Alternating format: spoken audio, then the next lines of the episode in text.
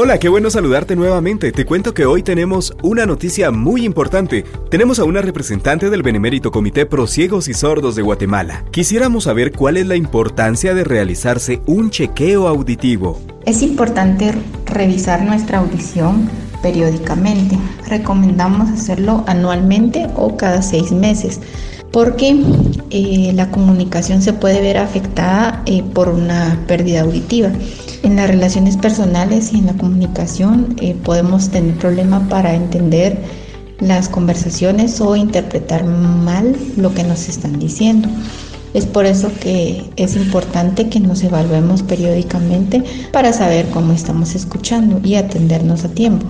También cuando tenemos algún problema, que tenemos dolor de oído, puede ser por alguna infección u otra eh, situación, es necesario acudir con el especialista ya que Muchas veces nos automedicamos sin saber si la medicina que estamos usando eh, pues es la, la, indicada para el problema que tenemos. En los niños también es importante evaluar periódicamente la audición ya que refieren los maestros en las escuelas y colegios que los niños muchas veces presentan problemas de atención, se distraen fácilmente, son inquietos en clase.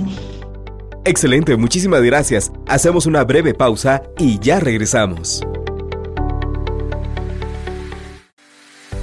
Continuamos con más de nuestra entrevista con la representante del Benemérito Comité Pro Ciegos y Sordos de Guatemala.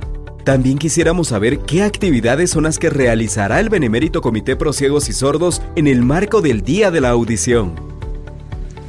Las actividades que realizará el Benemérito Comité Pro Ciegos y Sordos de Guatemala eh, son eh, una jornada de, de audiometrías gratis en el Hospital Rodolfo Robles Valverde. Nos encontramos ubicados en el anillo periférico diagonal 21 19-19 de la zona 11. Eh, el horario de atención será de 7 de la mañana a 12 del mediodía. Excelente, y quisiéramos que tú hicieras una invitación para que puedan asistir a una evaluación auditiva oportunamente.